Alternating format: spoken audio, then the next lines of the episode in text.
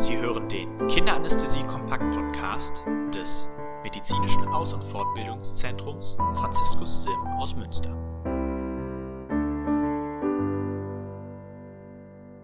Herzlich willkommen zum Kinderanästhesie-Kompakt-Podcast. Mein Name ist Annika Rott. Und ich bin Christian Erker. Heute haben wir uns ein kompliziertes Thema vorgenommen. Es geht um die Narkoseeinleitung und um die psychologischen Aspekte, die rund um die Narkoseeinleitung eine Rolle spielen. Das ist ein total subjektives Thema. Ähm, da gibt es ganz viele Nuancen, Eventualitäten, Variablen, die bei der Ausgestaltung einer Narkoseeinleitung im Kindesalter eine Rolle spielen. Wir möchten euch nur ein paar Grundgedanken sozusagen dazu mitteilen. Diese könnt ihr benutzen, um euren eigenen Weg für die Narkoseeinleitung zu entwickeln.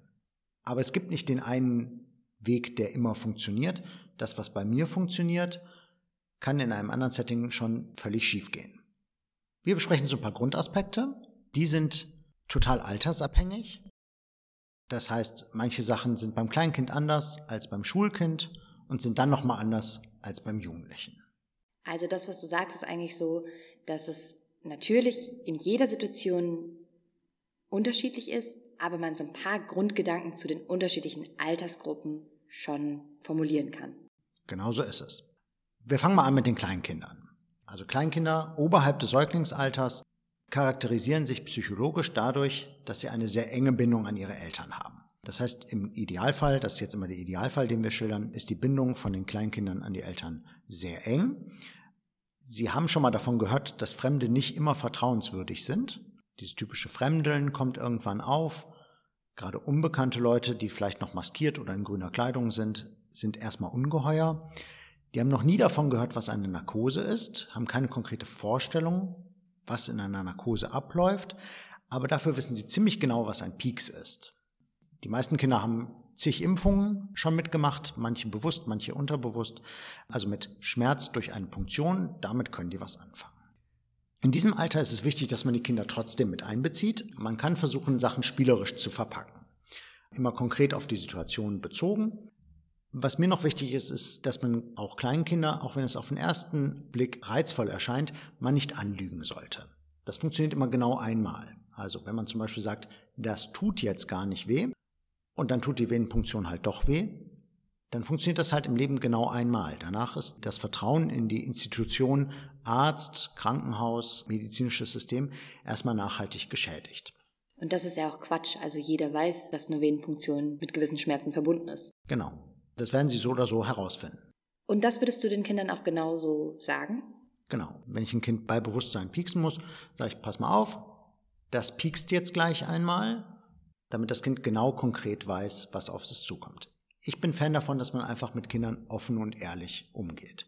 Die verstehen das ja, die wissen, was da passiert, sie haben im Nachhinein auch wahrgenommen, was mit ihnen da passiert ist. Wenn ich sie anlüge, verbessere ich die Situation nachhaltig nicht dadurch und störe vor allem die Krankheitsbewältigung. Wichtig ist aber auch, dass man in der Kommunikation geradlinig ist. Also ich gebe den Weg vor, wie ich die Narkoseeinleitung gerne führen möchte. Wir werden am Ende in Narkose landen, auf den einen Weg oder auf den anderen. Wenn wir jetzt stundenlang darüber diskutieren, ob ich jetzt die Maske auf die Nase halten darf oder nicht, dann führt das letztendlich nur zu verhärteten Standpunkten. Dann bleibt jeder auf seinem Standpunkt. Ist bei uns zu Hause genauso. Wenn ich der Meinung bin, wir ziehen jetzt einen Schlafanzug an, dann ziehen wir jetzt einen Schlafanzug an.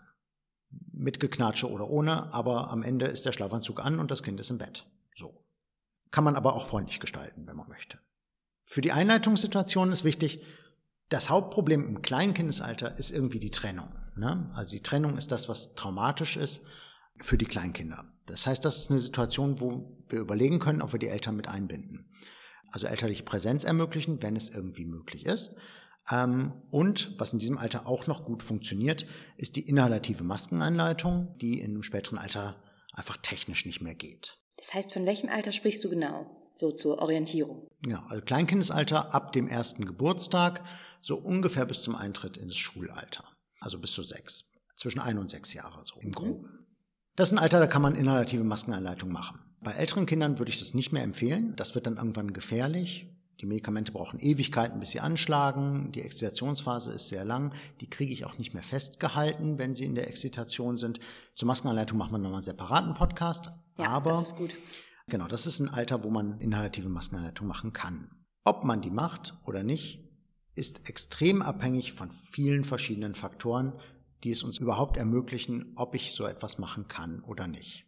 Wie kann ich mir das denn jetzt vorstellen im Idealfall? Wie läuft denn so eine inhalative Einleitung ab? Hm? Wir brauchen ein paar Grundvoraussetzungen, damit das geht. Und das ist in jedem Setting unterschiedlich. Und den eigenen schmalen Grad da zu finden und den eigenen Weg zu finden, das ist schwierig. Also erstmal brauche ich die räumlichen Möglichkeiten, um das zu ermöglichen. Ich muss einen Raum haben, wenn es nicht der OP ist, äh, in dem ich die Narkose einleiten kann. Geht das vom Kind her? Hat das Kind eine Aspirationsgefahr? Muss ich eine RSI machen? Dann mache ich natürlich keine inhalative Maskenanleitung im Beisein der Eltern. Das geht nicht. Gleichzeitig brauche ich ein Anästhesieteam, was die entsprechenden persönlichen Voraussetzungen mitbringt. Also wenn ich eine inhalative Maskenanleitung mache, brauche ich jemand, der die Maske hält. Ich brauche aber auch jemand, der den Venenzugang legen kann. Ich kann nicht beides gleichzeitig machen. Ich brauche also ein Team, was ausreichend Kompetenz hat, dass alle Leute alle Positionen letztendlich abbilden können. Also sowohl erfahren sind in der Maskenventilation, in der Atemwegsicherung, aber auch gleichzeitig bei der Venenpunktion. Denn es kann eine Situation entstehen, in der ich weder einen Atemweg habe oder ein Atemwegsproblem habe und keinen Venenzugang. Dafür brauche ich einen Plan. Das muss ich vorher geplant haben, damit ich in der Situation nicht mit dem Rücken an der Wand stehe. Wenn ich die Eltern bei der Narkoseeinleitung dabei habe, brauche ich jemanden, der sich um die Eltern kümmert. Während ich die Narkose mache, kann ich nicht noch den 100 Kilo Vater, der gerade kollabiert, auffangen. Da muss jemand für bereitstehen. Das heißt, ich brauche im Gesamtprozess jemanden, der die Eltern mit begleitet und der sich spezifisch um die Eltern kümmert. Bei uns macht das jemand von der OP-Pflege, der dabei ist. Aber man braucht jemand, der die Eltern dann rausbegleitet, der denen das weitere Vorgehen erläutert, der eventuell auch eingreifen kann, wenn die Eltern an der falschen Stelle stehen oder irgendwie die Situation stören. Dann muss das hygienisch einwandfrei sein. Das heißt, die hygienischen Verhältnisse müssen stimmen für die Situation. Ich kann nicht die Eltern in Straßenkleidung mit in den OP nehmen. Das funktioniert nicht, sondern ich muss entweder einen Übergangsraum dafür haben oder die Eltern komplett in OP-Kleidung umkleiden, inklusive hygienische Händedesinfektion und so etwas. Daher müssen die auch begleitet werden. Die haben das ja nicht gelernt. Und letztendlich muss das Gesamtteam, also Operateur, OP-Pflege, Anästhesiepflege, Anästhesist, mit diesem ganzen Vorgehen auch einverstanden sein. Und es muss der gesamte Plan, der gesamte Ablauf vorher besprochen sein, dass all gerade diese Schnittstellen reibungslos funktionieren. Das sind ja schon extrem viele Aspekte, die ineinandergreifen müssen und die vorher organisiert sein müssen. Und auch relativ viel Aufwand, oder? Total. Also einfacher ist es, einfach einen Venenzugang zu legen, das Kind in Narkose zu legen und es schläft. Das ist einfacher. Das ist wahrscheinlich auch sicherer. Wir reden hier über den Patientenkomfort vor allem. Also es geht darum, die Narkoseeinleitung komfortabel zu gestalten. Für Eltern, fürs Kind, auch fürs medizinische Team. Aber es ist ein enorm komplexer Prozess mit vielen Sachen, die dazwischen irgendwie auch schief gehen können oder Probleme bereiten können. Würdest du sagen, dass sich das lohnt? Ich glaube, für die Gesamtkrankheitsbewältigung kann das von Vorteil sein, das so zu machen. Ja. Wir haben in der letzten Folge ja schon über medikamentöse Sedierung gesprochen. Das ist ein anderer Weg. Wir können das Kind vorher sedieren, in den OP übernehmen, ohne Eltern, Vene punktieren, IV-Narkoseanleitung äh, machen. Ist von der Komplikationswahrscheinlichkeit her wahrscheinlich der eher sicherere Weg. Aber ob es der komfortablere Weg ist für Eltern und Kind und der angenehmere für die Gesamtkrankheitsbewältigung, weiß ich nicht. Das heißt, es ist, immer eine Abwägungssache und den eigenen schmalen Grad richtig zu beschreiten, das ist halt schwierig. Und ja auch wirklich von den Voraussetzungen abhängig. Also das hattest du ja gerade auch schon gesagt. Ne? Wenn ich gar nicht die räumlichen Voraussetzungen oder auch in der Institution einfach nicht die Voraussetzungen habe, dann muss man ja einen anderen Weg gehen. Genauso ist es. Und auch in anderen Situationen. Also die Notfalloperation beim aspirationsgefährdeten Kind, das funktioniert halt so nicht, sondern das muss ich ganz anders machen. Ja? Genau.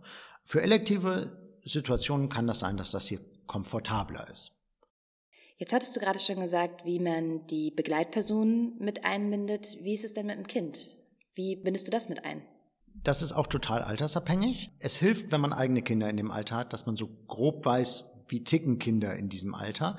Was kann ich mit denen machen? Was verstehen die und was verstehen die nicht? Das ist aber nur das eigene Kind. Das muss nicht bei einem anderen Kind im selben Alter genauso funktionieren. Es gibt grundsätzlich zwei verschiedene Philosophien, wie man mit kleinen Kindern, also sprich irgendwie so zwischen zwei und sechs Jahren, in der Narkoseeinleitung umgeht. Das eine sind distraktive Verfahren. Also ich lenke das Kind ab und versuche währenddessen die Maskeneinleitung zu machen. Wie kann ich mir das vorstellen? Also es ist wirklich so, das Kind schaut Film, Schaut einen Film auf Tablet. Bilderbuch. Genau, mit einem Buch, mit einem Tablet wird das Kind abgelenkt, bekommt sozusagen nebenher die Narkosemaske noch aufgesetzt, inhaliert dabei. So mache ich zum Beispiel bei meinen eigenen Kindern zu Hause, wenn sie inhalieren sollen mit Beta-Mimetika, weil sie gerade einen Schnupfen oder eine, eine Bronchitis haben, dann gucken die Fernsehen und inhalieren dabei. Problem ist, es bleibt ja nicht beim Inhalieren, sondern irgendwann schläft das Kind ein und bemerkt, dass es das Bewusstsein verliert.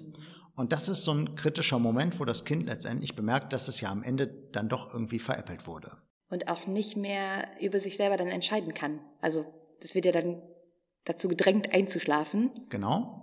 Geht auch kein Weg zurück, sondern wenn der Punkt überschritten ist, dann geht's nur noch in Richtung Narkose weiter. Genau. Das kann Probleme machen bei der Krankheitsbewältigung, ne? weil gerade im letzten Moment vor Bewusstseinsverlust merkt das Kind dann doch, äh, irgendwas ist gerade anders bei mir mhm. im Kopf. Ne? Ich bin nicht so Fan von distraktiven Verfahren, muss ich sagen, aber gerade bei kleinen Kindern, deren Kooperation man nicht erreichen kann, kann das ein vernünftiger Weg sein, der häufig funktioniert. Demgegenüber stehen kognitive Verfahren. Das heißt, ich versuche die Kinder ehrlich und offen darauf vorzubereiten, was auf sie zukommt das setzt ein gewisses Verständnis von Seiten der Kinder voraus. Also Kinder mit kognitiven Einschränkungen oder sehr kleine Kinder, bei denen werde ich nicht Einverständnis und Kooperation erreichen. Das Einfach, muss man altersabhängig machen. Weil der Entwicklungsstand noch nicht dem entspricht, dass das Kind es überhaupt verstehen kann. Genau. Ne? Aber ab einem gewissen Alter, so grob ab drei Jahren, müsste das eigentlich so sein, dass die Kinder ein Verständnis dafür aufbauen können. Da kann man viele verschiedene Sachen für benutzen. Man kann Bilderbücher, Apps, Filme, ähm, selbstgebastelte Masken benutzen, um auch im Vorfeld in der Narkosevorbereitung die Kinder schon mal grob drauf vorzubereiten. Wir benutzen zum Beispiel ein eigenes Bilderbuch dafür. Mia bekommt eine Narkose, mit der die Kinder, die geplant sind für eine Maskenanleitung, sich vorher schon einmal mit einem Bilderbuch damit auseinandersetzen, wie denn genau der Ablauf so ist, dass sie diesen Ablauf schon kennen und im Prinzip einfach nur noch dieses Spiel einmal nachspielen können. Das ist einfach extrem davon abhängig, auch wie läuft denn die Vorbereitung zwischen Eltern und Kind zu Hause. Also klar, du kannst das mit auf den Weg geben und das mit an die Hand geben. Wie es letztendlich gemacht wird, ist dann doch wieder eine Sache, die sich an anderer Stelle entscheidet, oder? Genau. Aber ich kann darauf hinwirken. Ne? Ich kann ja. im Narkosevorgespräch kann ich halt darauf hinwirken und die Eltern sozusagen mit ins Boot holen und sozusagen für Verständnis werben, dass man die Kinder kognitiv darauf vorbereitet. Wichtig ist, das muss genau passen. Also wenn ich im Vorgespräch oder in der Vorbereitung Maßnahmen erkläre, wie zum Beispiel Venenpunktion, die dann aber gar nicht stattfindet, oder einen Ablauf skizziere, der dann hinterher ganz anders abläuft als in der Vorbereitung besprochen, dann führt das nur zu Verwirrung, aber auch gleichzeitig zu Ablehnung und Unverständnis. Und ich kann mir vorstellen, dass es nicht nur auf Seiten der Kinder dann zu Unverständnis kommt, sondern auch, dass die Eltern oder die Begleitpersonen sich fragen, naja, das war ja irgendwie anders geplant, anders vorgesehen, dass da auch nochmal irgendwie Unsicherheiten auftreten oder Zwischenfragen, was ja dann auch den Ablauf wieder stört. Genau, den Ablauf stört, aber letztendlich auch den Gesamtprozess eher mit Unzufriedenheit bewertet. Ne? Mhm. Also auch elterliche Zufriedenheit nach der gesamten Operation ist also medizinische Sicherheit und medizinisches Outcome außen vor gelassen auch natürlich ein Faktor, wonach unsere Arbeit irgendwie auch beurteilt wird. Also das sind Sachen, das sollte im Vorfeld besprochen sein, aber der Ablauf sollte dann auch tatsächlich so stattfinden, wie er besprochen ist, wenn er so machbar ist. Hilfreich ist, wenn das Vorgespräch und diese Vorbereitung auch genau durch den erfolgt, der hinterher die Narkose macht damit es dort nicht zu Schnittstellenproblemen kommt, dass der eine etwas bespricht, der andere aber etwas ganz anderes tut. Okay, jetzt haben wir über die kleinen Kinder gesprochen. Bei mir ist so die Vorstellung, ab einem gewissen Alter, ja zum Beispiel halt wie bei den Jugendlichen, da kann man wirklich so ein Vorgehen wählen, wie es bei den Erwachsenen auch möglich ist. Siehst du das auch so?